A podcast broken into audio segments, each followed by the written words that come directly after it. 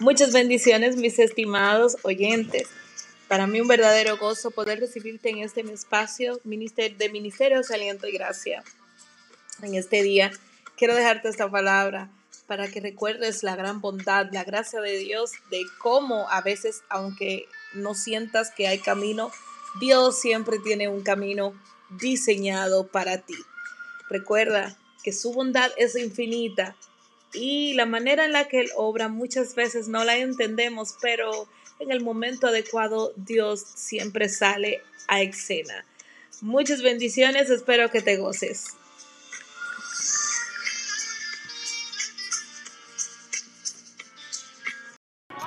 ¿Qué panorama más incierto me revela la Biblia en Éxodo 14? Este pueblo de Israel se encuentra en un momento crucial de sus vidas, donde salen de ser esclavos y están en su peregrinación hacia lo que ellos entienden que es su victoria. No alcanzan a comprender por qué se les está guiando por un camino el cual les lleva hacia un mar. De hecho, me imagino algunos preguntándose por qué me da olor a agua del mar, por qué oigo olas. Y en el momento donde se dan cuenta de la verdad, alcanzan a entender que ellos están frente al mar rojo.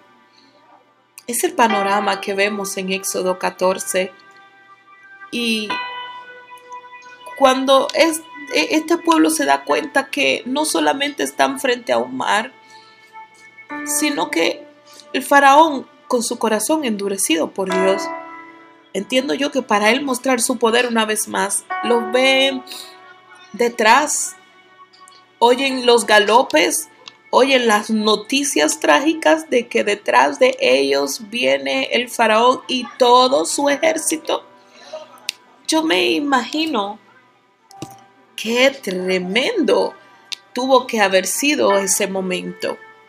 Pero me gusta mucho la recomendación, la, las palabras de Moisés en este momento tan importante y me gusta más el orden en el cual él las declara.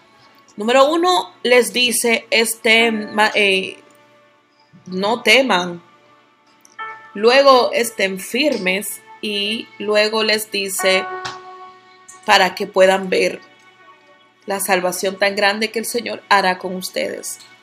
Me gusta porque he podido entender, según lo que el Señor me ha eh, enseñado, es que no podemos ver correctamente lo que Dios quiere que veamos si primero no desechamos el espíritu de temor, porque el espíritu de temor siempre va a estar en contraposición de las verdades de Dios. El espíritu de temor siempre nos va a hacer dudar. El espíritu de temor siempre nos hará entender lógicamente lo que debió de hacerse y no se hizo. Pero eh, Moisés les dice, antes de decirles que vean, primero les dice, oigan, no teman. Y luego les dicen, estén firmes. Porque es que con él, si estás lleno de temor, no vas a estar firme en una verdad. Crees algo hoy y mañana crees otra cosa. Pero el Señor necesitaba que este pueblo, para que pudiera ver la buena voluntad de Dios sobre ellos, desecharan el espíritu de temor y al mismo tiempo se afirmaran en una verdad. El Señor fue maravilloso, fue benevolente e hizo tal y como Él les había prometido. Les da a Moisés la estrategia, le dice, óyeme, no clames a mí. Oye, extiende tu mano hacia el mar y declárale la palabra. El milagro estaba delante de sus ojos, pero él no lo podía ver. El pueblo no lo iba a poder ver porque estaban llenos de temor.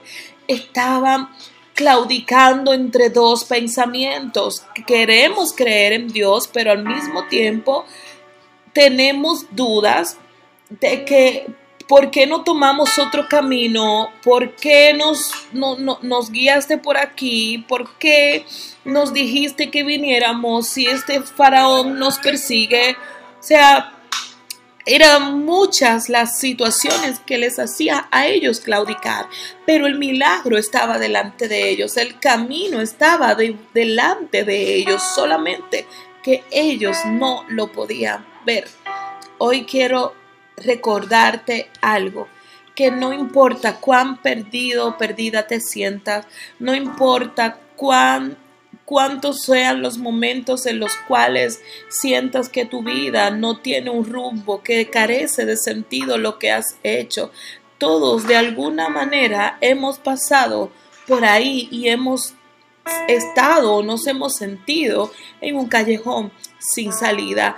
Pero Dios siempre tiene una salida. Ellos miraban adelante, oían las noticias de atrás, pero David David entendió un misterio y hoy quiero declararlo sobre tu vida también. Dice David en el Salmo 121, ¿de dónde vendrá mi socorro? Mi socorro viene de Jehová que hizo los cielos y la tierra. Cuando no te queda a dónde mirar, cuando no tienes a dónde acudir, no mires lo que está delante ni lo que está detrás, mira al cielo, porque el cielo del cielo te darán la estrategia correcta. Este mundo está lleno de noticias importantes que debemos de saber y manejar, pero el cielo también tiene sus noticias, tiene su periódico y nos habla cada día y se llama la palabra de Dios. En este día quiero declarar sobre tu vida que ese camino que no se ve, que sé que está delante de ti, el Señor te ayude a desechar todo espíritu de temor, que te ayude a ponerte firme en su verdad y que puedas comprobar que la buena voluntad de Dios es para tu vida agradable y es perfecta. Que puedas comenzar a ver el camino. Yo me imagino que Moisés no estaba preparado para ver este milagro tan grande y hermoso, pero estaba delante de él, oculto por las aguas, oculto en aquel vasto mar, había un camino. Y aunque hoy veas mucho a tu alrededor, hay un camino para ti.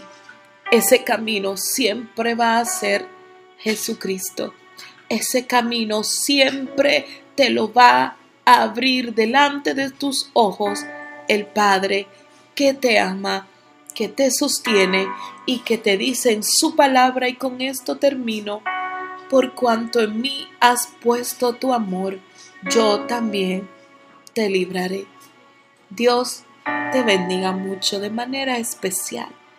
Y recuerda que siempre que necesites la oración, en nuestras redes sociales bajo el nombre de Susan Merejo, nos puedes encontrar. Dios te bendiga.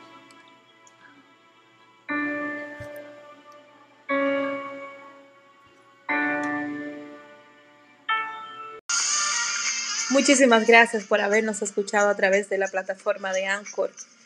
Si en este momento esta palabra fue de edificación para ti, recuerda que siempre puedes acudir a nuestras redes sociales para peticiones de oración o si simplemente necesitas ser escuchado escuchada.